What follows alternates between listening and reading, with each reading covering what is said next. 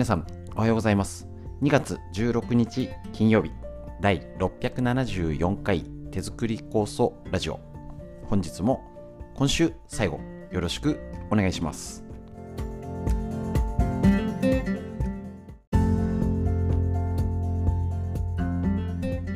こちら手作り酵素ラジオは埼玉県本庄市にあります芦沢治療院よりお届けしております。私の母親が手作り酵素を始めて今年で40年。北海道帯広市にあります十勝金星社川村文夫先生に長年ご指導をいただいておりまして家族で酵素を飲み治療院ということで酵素の勉強会仕込み会ですねやらせていただいております。ただいまねあのやってない時期になります。次回は春です。でえっ、とこちらですね。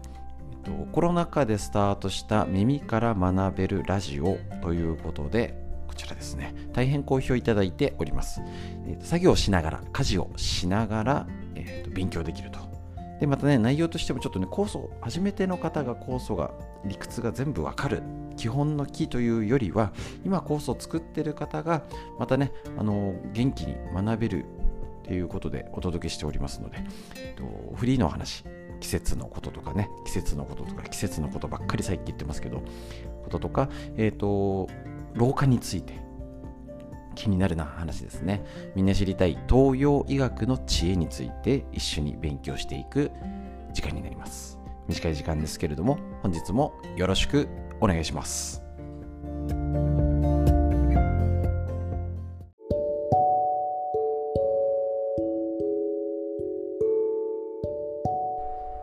はい、ということでフリーでお話しするこちらのコーナーからですけれどもあっ春一番が2週間ぶり。おかしいですね。20度。暖かい最高気温ということで。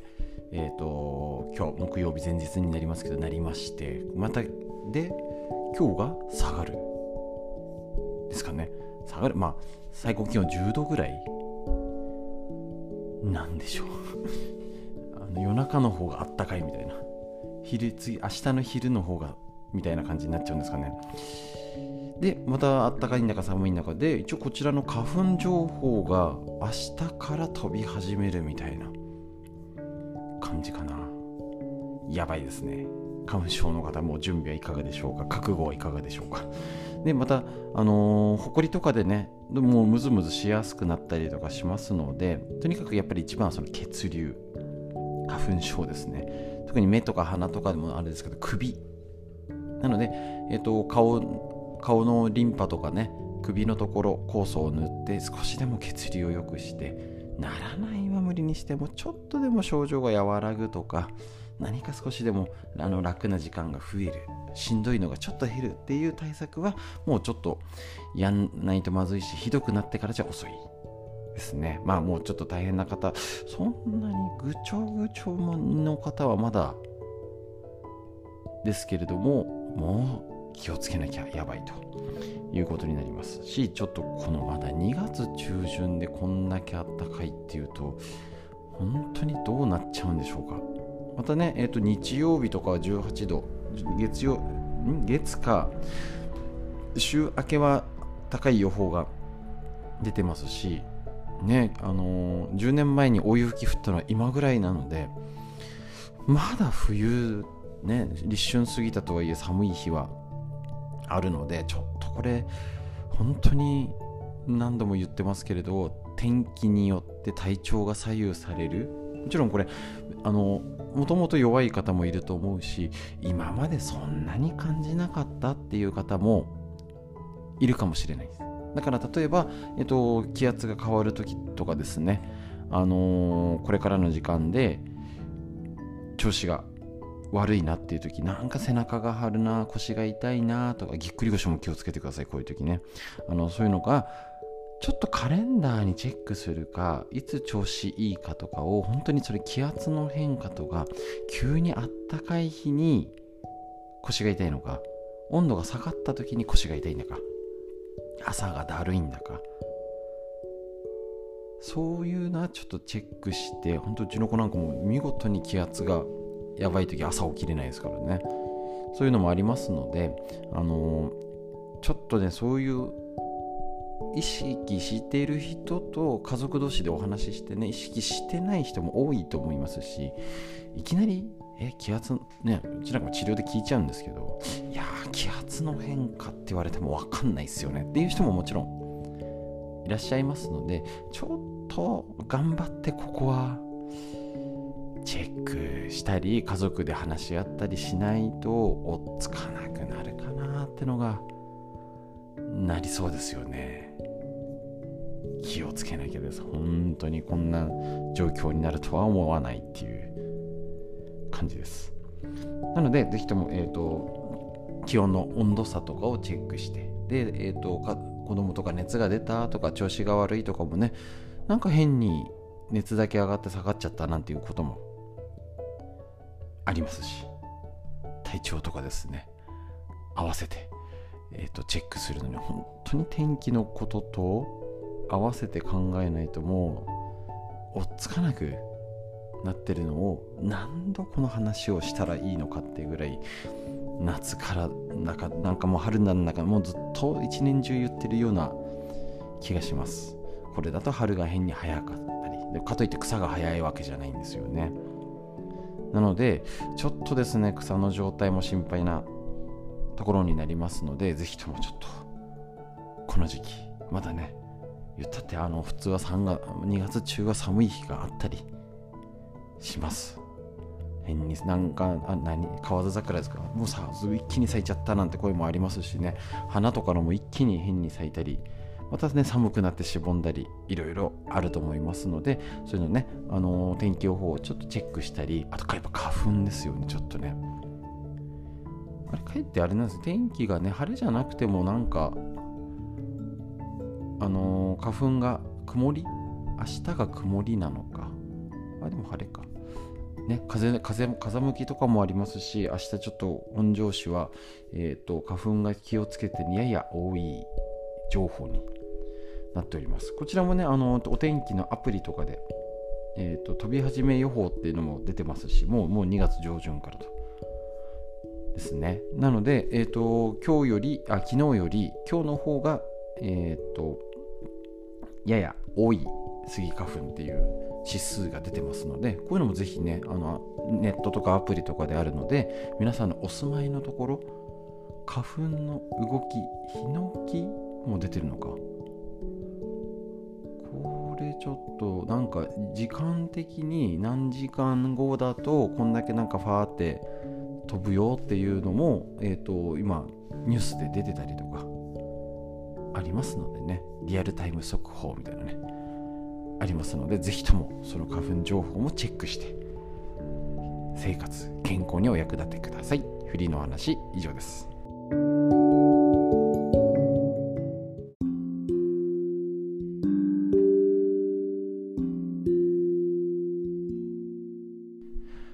て老化について。面白いほどわかる。老化の新常識。細胞の寿命を伸ばすコツ。老けない人はここが違う。根頃秀幸先生の宝島社ムックより。お届けして、えーと、老化について。年取ったからだけじゃなくて働き世代。子育て世代も老化について。もう40代からですからね。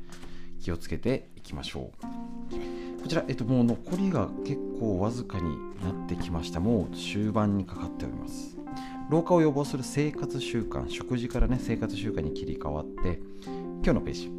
血流アップと若返り睡眠の効果を最大化する寝頃式入浴方法。えっと、こちら就寝の1時間前までにはまあ、早めにお風呂に入った方がいい。よですね。あとぬるめにゆっくり浸かると。いうことで夜寝やすくするってことですね。でもうねやっぱシャワーだけじゃちょっとでまあ普通だったら皆さん入ってると思います。結構若い方はやっぱシャワーで済ましちゃうとかねあります。で、えっと、体の深部体温を1度上げるとよく眠れるよってことなんですね。で、えっと、10分間ぬるめのお湯で使って副交感神経を優位にして血管を緩めると。ですね。でこれまあおすすめでいいのがリンパシャワーですね。あの10分間湯船にリンパシャワー？えっ、ー、と泡立てたスポンジボディタオルで体を撫でる、まあ、あのサスサスみたいな感じで、えーと、上から頭耳の周りや首をサスサスして胸サスサス。あのスポンジでここに泡立ててあのマッサージ。胸やって肩腕肘手先までいきます。で背中届く範囲。背中やって腰やってお尻。太もも巡り膝足足の裏とかですね。要はこれを体を撫でるように洗ってあげて洗いながらマッサージすると。いいですねこれね。いいですいいです。でさらにえっ、ー、とあったあのー、洗った後ですね。シャワーを当てると。これいいですよね。ちょっと今423度あちょっと暑いなっていうぐらいのに今の同じです。耳の周りや首。顔もいいんですけどね、まあ、花粉症の人には顔もおすすめ。もう一度言います。今度はさっきは洗って洗ってね。あのー、さすったりして次シャワーを撫でるように当てると。もう一度言いますね。耳の周りや首にシャワー。顔も顔面もいいです。目とか鼻の周り。胸。肩腕肘手までシャーッとシャワーちょっと厚めがいいと思います。シャワーを当てる。これいいですね。血管が緩む。で背中腰。首とか背中の方はねシャワーなら当てられます。お尻太もも膝足と。いうこと。これはさっき言った10分間副交感神経ゆったりね。まあ、ぬるめでゆったり入って、えー、とスポンジボディタオルとかで体をやってでその後に、えーと、シャワーを当てるということになりますですいませんちょっとあのえっ、ー、と一つ訂正があります もうよし思いあのぶっつけ本番で言ってるのがバレちゃうんですけどはい、えっと、すいません。その後にシャワーは逆の順番でした。もう一度言います。もう一度言います。混乱しちゃってすいません。えっと、シャワー、体を洗ったりするのは頭、胸、肩、肘、手、背中、腰、お尻太もも膝足と上から下に行きましょう。で今度シャワーはリンパなので下から足足の甲足の裏膝太ももお尻腰背中とやシャワーを当ててね。で手手先肘肩中心に向かって。胸頭部顔面部。でちょっとシャワーでやって血流アップ。でできたらもう一度ゆっくり湯に浸かってやるということですね。でこれシャワーは老廃物を、まあ、リンパマッサージ。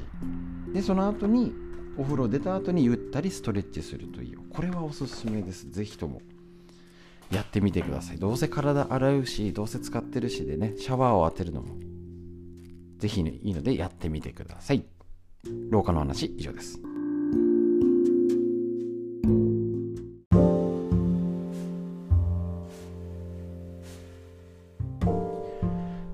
な知りたい東洋医学の知恵、緑薬品漢方堂の毎日漢方、体と心をいたわる365のコツ、桜井大輔先生の夏目社よりお届けして、やっていきたいと思います。2月16日のページ、あなたの便秘の原因は？便秘の原因、これ4つあって、これちょっといっぱいあるんで、ちょっと急いでいますね。便秘の原因は大きく分けて2つ。過剰な飲食やストレスなどによって熱がこもる実費ってやつがこれ2種類。過労や加齢、病後や産後など何らかの原因で腸の潤いが足りなくなる拒否が2つずつ分かれているということなんですね。で、対策は全然ページが飛んじゃうっていうちょっと困っちゃうんですよ。80何ページと116ページ、139ページ。この本のちょっと唯一あれっていうところですね。他最高なんですけどね。実費っていうのがこの2種類あります。えっと、バーって言います。一度しか言わないので、ちょっとよく聞いて、ちょっと落ち着いてあなんかメモしたいか何かだったらちょっと一時停止を一回今押してあの下準備して再生をしてください。じゃあどんどん言っていっちゃいます実費2種類あった1つ目。1、2、3、4、5、6種類を症状をいっぺんに言います。実費の1は便が乾燥して硬い。尿の色が濃い。口が乾く。お腹が張る。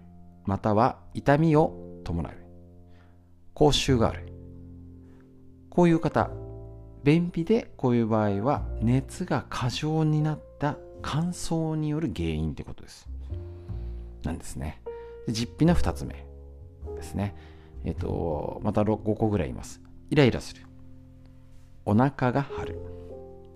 膨満感がある。ゲップやガスが多い。下痢と便秘を繰り返す。こうこれらの症状があって便秘の方は過剰なストレスが原因というのこと。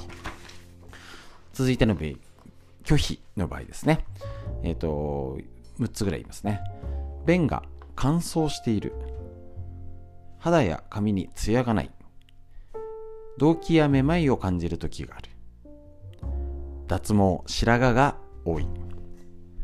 月経の量が少ない。下、ベロの色が薄い、淡い。なんて症状があって便秘の方は、潤い、血の不足による乾燥が原因ということですね。潤いや血液の不足。拒否の2種類目。便意はあるが出にくい。排便後に疲れる。すぐ汗をかく。またはなかなか汗が引かない。動くとすぐ息切れする。脱行。冷えやすい。ですね。え、ー、と、これらの方はエネルギー不足ということですね。え、ー、と、これらの場合、4種類ありますので便秘でもどの種類なのっていうことで、えーと、分けることによって対策が変わるということで対策がこれまた別々にあるのでねうん困ったらこれ全部言ってらんないんですけどでも熱過剰による最初の実費の1だったら乾燥だから潤いを入れるとか、えーと、過剰なストレスが原因だったらそれを何とかするで、えーと、拒否の1つ目潤い血液の不足だったら食事エネルギーとかね乾燥っていうのを気をつけるし、またエネルギー不足だったらまたそれも食事ですよね。巡り循環してないのかな。ちょっとその辺の、要は便秘腸の問題じゃなく全体を見てあげる方法がこの東洋医学となります。ぜひ一つの目安にしてみてください。東洋医学の知恵以上です。